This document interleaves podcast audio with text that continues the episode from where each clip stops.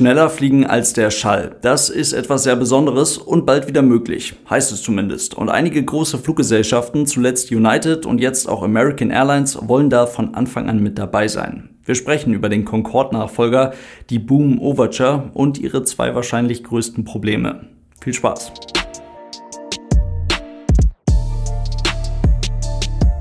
Und damit hallo und ganz herzlich willkommen. Ich hoffe, es geht euch gut. Endlich reden wir wieder über das Überschallfliegen. Es klingt zu schön, um wahr zu sein. Mehr als 50 Jahre ist mittlerweile der Erstflug der Concorde und auch der Erstflug der TU 144 bereits her. Diese beiden Flugzeuge waren es, die vor Jahrzehnten bereits einigen wenigen Passagieren das Fliegen mit Überschall ermöglicht haben. Davon geblieben ist nicht unbedingt allzu viel, außer einiges an technischem Know-how und zwei legendären Flugzeugen. Die TU 144 führte nach ihrer Indienststellung 1977 nur 55 Passagierflüge durch. Neun Maschinen gingen an Aeroflot, insgesamt 16 Exemplare der TU 144 inklusive der Erprobungsflugzeuge wurden gebaut. Die Concorde, die blieb immerhin bis 2003 im Einsatz, gebaut wurde sie aber auch nur 20 Mal. 16 Maschinen waren Serienflugzeuge, übernommen wurden die nur durch Air France und British Airways. Und das sind die staatlichen Fluggesellschaften der beiden Herstellerländer. Zwei ganz große Punkte haben diese beiden wirklich legendären Flugzeugtypen zu Fall gebracht. Punkt 1 ist definitiv die Ineffizienz.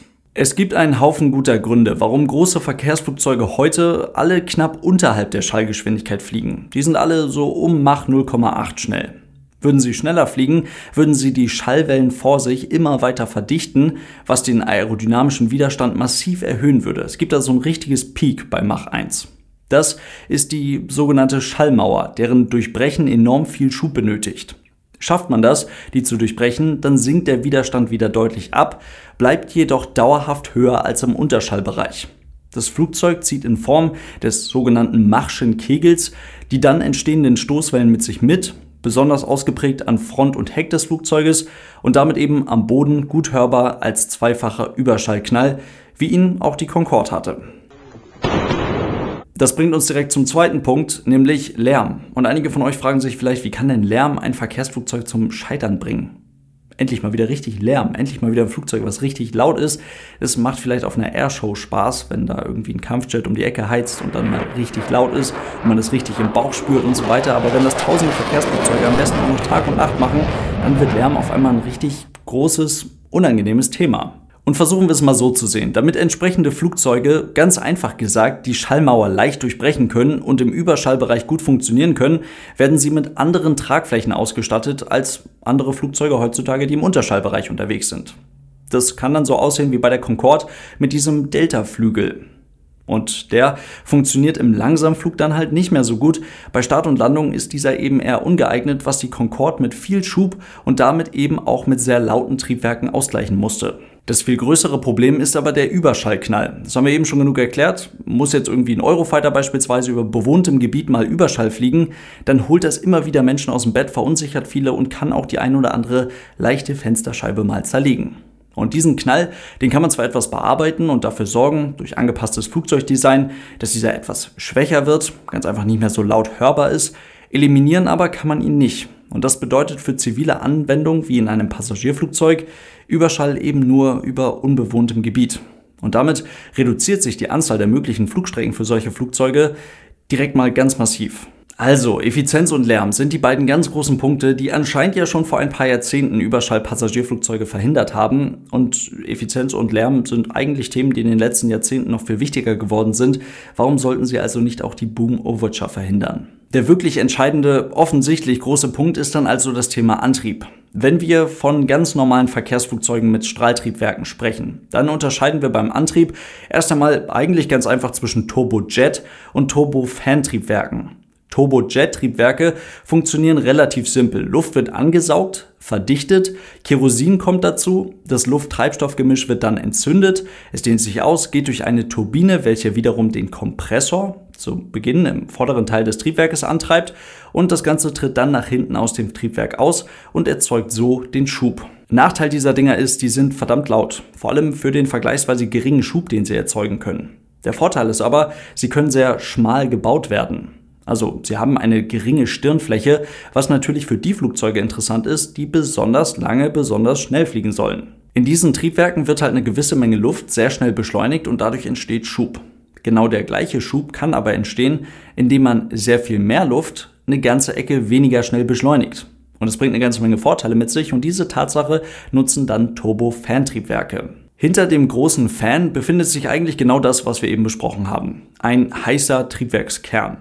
Ein Großteil der eingesaugten Luft geht allerdings nicht durch diesen heißen Kern, sondern wird an diesem vorbeigeführt. Das ist der Nebenstrom oder Mantelstrom, der diesem Triebwerk auch den Namen Mantelstromtriebwerk gibt.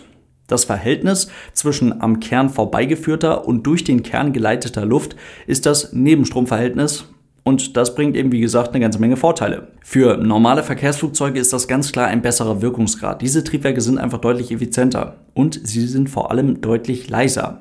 Dadurch, dass sich die kalte, nicht ganz so schnell bewegende, vergleichsweise ruhige Luft um den heißen Abgasstrahl herumlegt. So kann man sich das vorstellen.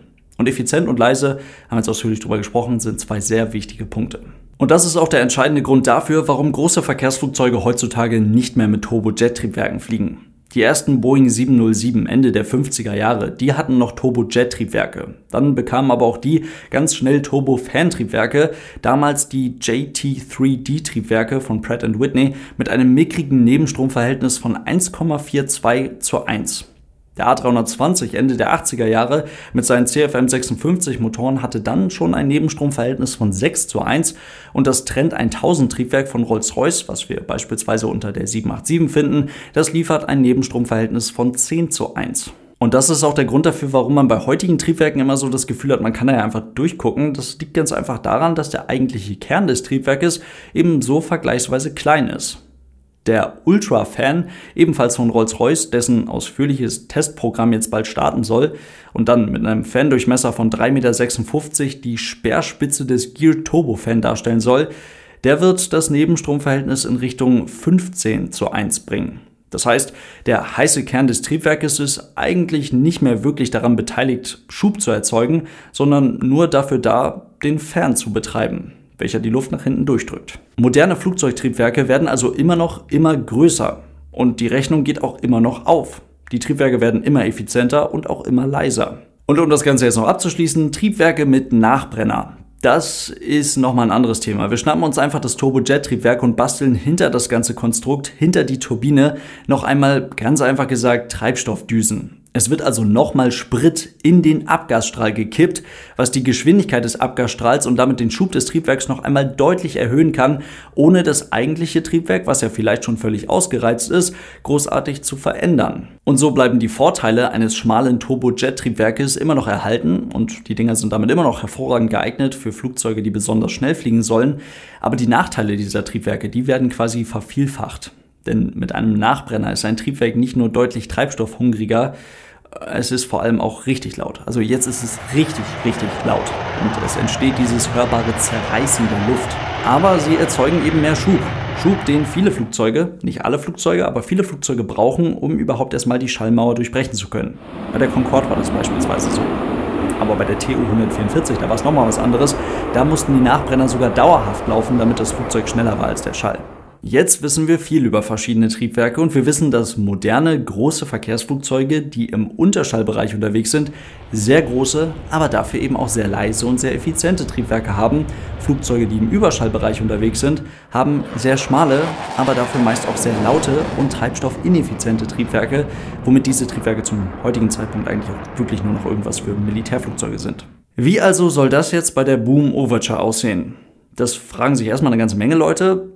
Aber es sollen tatsächlich Turbo-Fan-Triebwerke werden, also Triebwerke mit einem Nebenstromverhältnis, allerdings ohne Nachbrenner. Und damit kommen eigentlich nur Militärtriebwerke in Frage, wie das des Eurofighters. Denn der hat tatsächlich ein Turbo-Fan-Triebwerk mit Nachbrenner. Diesen benötigt er allerdings nicht, um mit seinen Triebwerken mit einem sehr geringen Nebenstromverhältnis von 0,4 zu 1 übrigens auf Überschallgeschwindigkeit zu beschleunigen. Das kann der auch ohne Nachbrenner. Aber militärische Triebwerke sind weder dafür geeignet, leise zu sein, noch sind sie dafür geeignet, mehrere Stunden ununterbrochen am Stück unter einem Passagierflugzeug zu hängen. Und ein Militärtriebwerk lässt sich auch nicht einfach mal ebenso an alle möglichen Länder und alle möglichen Fluggesellschaften verkaufen. Das Ding kann man sicherlich nicht mal eben einfach so in alle möglichen Himmelsrichtungen exportieren. Also ist das eigentlich auch raus. Es muss irgendeine angepasste, modifizierte Variante geben. Am besten, laut Aussage von Boom, irgendein Triebwerk, was es vor einigen Jahrzehnten schon mal gab, als Triebwerke sowieso ein vergleichsweise geringes Nebenstromverhältnis hatten, dann aber so modifiziert, dass es unter einem modernen Überschallflugzeug sinnvoll eingesetzt werden kann. Und das soll laut Boom, zumindest laut Aussage von 2020, in Zusammenarbeit mit Rolls-Royce entstehen. Auf der Farnborough Airshow vor wenigen Wochen war allerdings von dieser Zusammenarbeit nicht wirklich was zu sehen. Und so stellt sich die Frage, wer dieses Triebwerk mit einem Nebenstromverhältnis von wahrscheinlich 3 oder 4 zu 1 denn jetzt bitte bauen soll.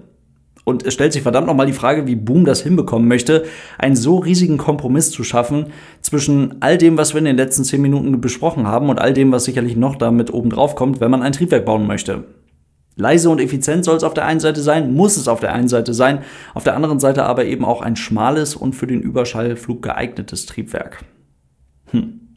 Tja, dass es für diese Flüge eine Zielgruppe gibt, da bin ich mir hundertprozentig sicher. Boom sieht sogar einen Bedarf von etwa 1000 Flugzeugen auf 500 möglichen Routen bis zum Jahr 2035. Und United und American Airlines, zwei sehr große Player auf der Welt, die wollen ja auch von Anfang an mit dabei sein. Was aber auch wichtig ist, die haben die Flugzeuge nicht bestellt, die haben eine Absichtserklärung dafür abgegeben. Sie haben aber nach eigener Aussage eine nicht erstattungsfähige Anzahlung geleistet. Ändert ja aber alles nichts daran, dass am Ende des Tages wohl doch zwei wichtige Punkte darüber entscheiden, nämlich Lärm und Effizienz. Nicht nur, wie gewinnbringend die Overture eingesetzt werden kann, sondern ob das Ding überhaupt gewinnbringend irgendwo eingesetzt werden kann. In diesem Sinne soll es das heute gewesen sein. Vielen Dank fürs Zuhören. Ich will gar nicht so pessimistisch sein bei diesem Thema, aber da sind noch eine ganze Menge offene Fragen, was dieses Flugzeug angeht. Deswegen, ich freue mich da sehr auf euer Feedback. Zum Beispiel unter dem YouTube-Video zu diesem Podcast. Denkt dran, Aero News Germany gibt es natürlich mit Bildern und mit meiner Pfanne dazu im Video auch auf YouTube. Und falls ihr diese Podcast-Version hier unterstützen wollt, dafür gibt es auch eine Patreon-Seite. Vielen Dank für euren großartigen Support, Leute. Bis zum nächsten Mal und tschüss.